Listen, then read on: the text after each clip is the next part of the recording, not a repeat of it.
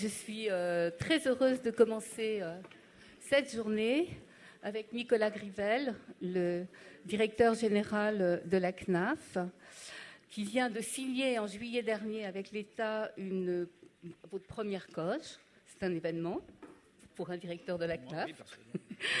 Et si je puis m'exprimer, donc voilà, ainsi. Bon, c'est une cause ambitieuse, généreuse. La ministre l'a dit, elle est historique. Donc, euh, elle a été votée par le CA de la CNAF à une très large majorité. Euh, chacun s'accorde à dire qu'il n'y a jamais eu autant d'argent pour la petite enfance. Et c'est vrai. Euh, nous y reviendrons très rapidement avec une première question sur vraiment les points forts de, cette cause pour la petite enfance. Et j'aimerais, vu l'actualité, euh, que de-delà de la cause, on puisse aborder la question des contrôles, euh, de tous les contrôles. Alors, cette coche signée en juillet, elle est placée sous le signe du SPPE. Pouvez-vous nous préciser les deux, trois points qui vous semblent particulièrement importants pour le secteur de la petite enfance en, en termes d'accompagnement? Merci de votre accueil et ravi euh, d'être avec vous aujourd'hui, effectivement, dans une période euh, intéressante sur euh, ce secteur de la petite enfance avec des projets très forts. La ministre les a, exposés. Et pour ce qui nous concerne, une contribution, une volonté de s'inscrire dans cette dynamique très forte et d'être les premiers acteurs dans la branche famille, dans les CAF, de l'appui à ce service public de la petite enfance, qui est un de nos projets phares de cette belle convention d'objectifs et de gestion. On est dans, un, dans une période où on va vouloir amplifier, vouloir faire plus, vouloir faire mieux. Hein, c'est la quantité et la qualité. Il ne faut pas que l'un et l'autre s'opposent, euh, évidemment. Et donc, euh, cette coche, elle nous donne des leviers pour être, avec l'ensemble des acteurs du secteur, des appuis à cette régulation et ce pilotage et cette amplification de, de l'offre. Et donc, on a un projet de loi qui est en cours d'examen. On a une gouvernance territoriale qui va se mettre en place, euh, renforcer, mais à partir de choses qui se sont développées ces dernières années au niveau départemental, au niveau local.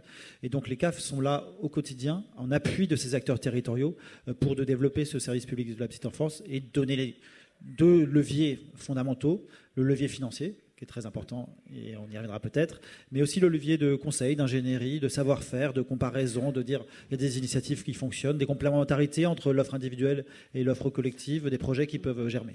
Concrètement, la qualité, comment elle est valorisée dans cette cause? Elle est très valorisée. On a été très présent déjà sur un certain nombre de ces sujets. Quand on parle de soutien financier à un secteur professionnel, quand on parle de sujets d'attractivité, de fidélisation, de présence des professionnels, on parle déjà de qualité. Et donc, quand on revalorise un certain nombre de euh, prestations, ce qu'on a fait euh, euh, déjà l'année dernière, cette année très massivement encore, eh ben on permet des choses en termes de qualité, parce qu'il n'y a, pas de professionnel, il n'y a pas de qualité. Est-ce qu'il y a un bonus qualité et comment il sera euh... Il y aura du plus dans, dans, dans cette euh, coge et dans la suite qu'on y donnera, avec la volonté effectivement d'amplifier euh, le, volet, le volet qualité, avec des financements spécifiques sur le fonds public et territoire, plus de 60 millions qui seront dégagés pour accompagner ces démarches de qualité. Déjà un appel à projet sur l'innovation qu'on mène avec l'État qui est en cours d'examen, de nombreuses candidatures qui viennent sur ces thématiques, toujours autour de comment on peut faire plus en termes de qualité, mieux prendre et, en compte. Comment vous l'évaluerez, cette qualité? Excusez-moi de vous couper. Non, mais pas de problème, hein, on est là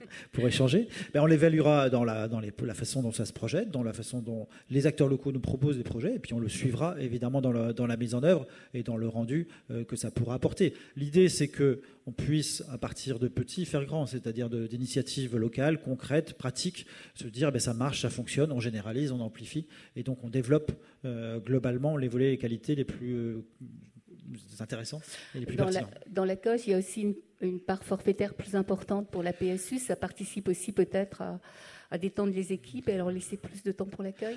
On est effectivement dans une logique de rééquilibrage progressif. Euh, il n'y a pas de système de financement parfait. On est sur un, nombre de structures très important. La volonté d'assurer une égalité d'accès, euh, une égalité d'accès financière aussi pour les, pour les familles, euh, et puis de donner les conditions à l'ensemble des structures de fonctionner. Donc il faut trouver un système de financement qui tienne compte bah, de ce qui est fait pour les familles, euh, de l'accueil réel des enfants, euh, de l'intensité qui est apportée euh, et de la qualité de l'offre qui est apportée sur le territoire, mais aussi de donner des éléments plus forfaitaires de rémunération qui permettent de s'inscrire dans un territoire, de tenir compte aussi des caractéristiques des territoires et des caractéristiques sociologiques d'un territoire. Et puis, ça va être la logique du travail qu'on aura avec les collectivités locales, d'être en mesure aussi de faire plus là où il y a plus d'ambition, plus de développement, là où il y a des besoins qui sont importants. Et donc, c'est ce qu'on va aussi vouloir accompagner par un certain nombre de bonus sur ces sujets, en plus de ce qu'on a pu faire d'ores et déjà aussi sur les bonus mixité, en fonction de là aussi la, la, typologie des publics, et puis sur un bonus inclusion handicap qui a été une évolution, je crois, très utile pour favoriser l'accueil des enfants en situation de handicap. Il a été reproché à cette coche de ne pas dire un mot sur les micro-crèches. Non, la ministre l'a très bien dit. Le sujet, c'est l'accueil de manière globale et la façon dont on fonctionne de manière globale.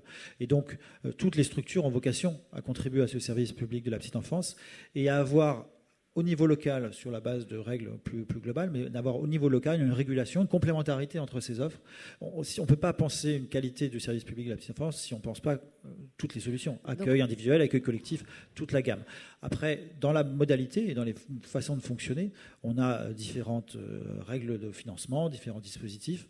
Sur le dispositif spécifique des micro-crèches pages, euh, on intervient sur d'autres modalités de financement puisqu'on vient solvabiliser les familles via le complément en mode de garde.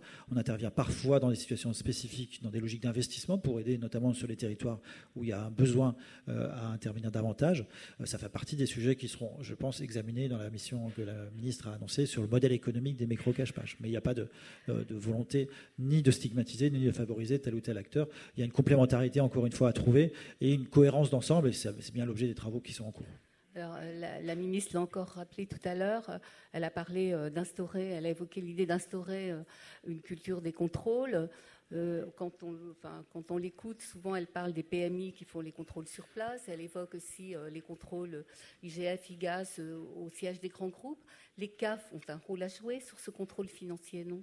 Je crois. Les CAF sont déjà très présentes. En 2022, on a réalisé près de, euh, près de 4000 crèches qui ont été contrôlées sur place par, les CAF. Dans notre euh, rôle, avec une dimension évidemment financière importante, mais quand on regarde ce qu'on finance et ce qu'on apporte, on n'est pas très loin des enjeux euh, de qualité autour des repas, autour de l'accueil, autour de la présence des, des, professionnels.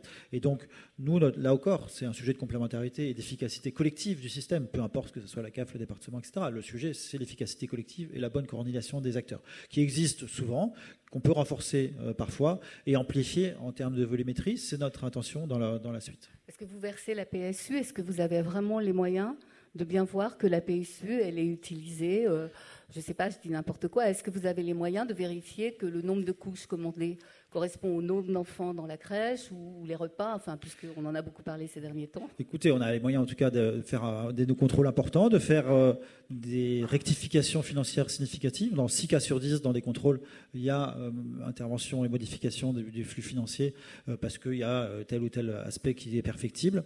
On doit pouvoir aller plus loin, c'est ce que la ministre évoquait également, dans la différenciation aussi de ce qu'on peut apporter comme réponse sur ces sujets. On a des cas de où tout va bien. Il y a des cas où il y a des, petites, des petits réglages, mais euh, il y a des cas parfois un peu plus problématiques. Et on doit pouvoir euh, diversifier aussi le régime de sanctions qu'on propose lorsqu'il y a des cas problématiques, parce que en fait tout le monde a intérêt à ce que le système soit bien régulé, parce qu'autrement on est dans un type de sanctions la CAF pourrait prendre Arrêter de verser la PSU par exemple? Bah, Nous on est dans un régime où de toute façon on, on rectifie le juste droit, c'est-à-dire à quoi on a réellement droit en fonction de la réalité de ce qui est fait.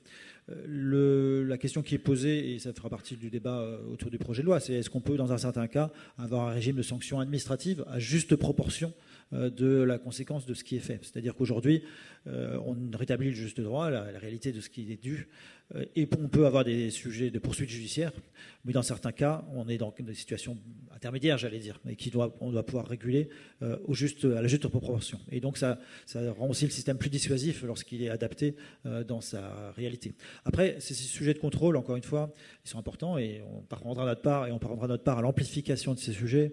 Mais la ministre l'a très bien dit, notre but c'est pas de jeter le propre sur tout le système d'accueil des jeunes enfants. On a une régulation à assurer, une qualité d'ensemble à assurer, euh, une contribution à ce que les professionnels puissent avoir davantage de temps pour aussi euh, réfléchir et participer à leur activité. On va financer trois journées pédagogiques euh, supplémentaires dans le, dans le dispositif.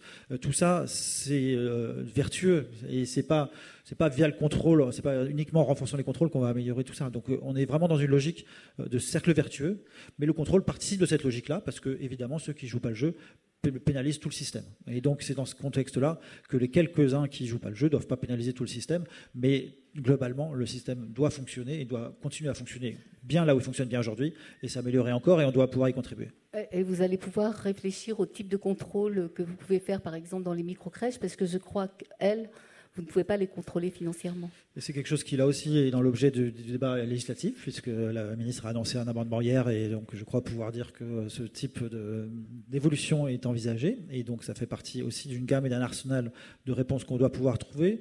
On doit pouvoir aussi fonctionner, vous savez qu'on repose sur 101 CAF, présente départementalement, très active évidemment au soutien des acteurs locaux et au financement euh, des modes d'accueil. Sur un certain nombre de problématiques, on voit que le centre de décision ou d'action n'est pas forcément au niveau départemental.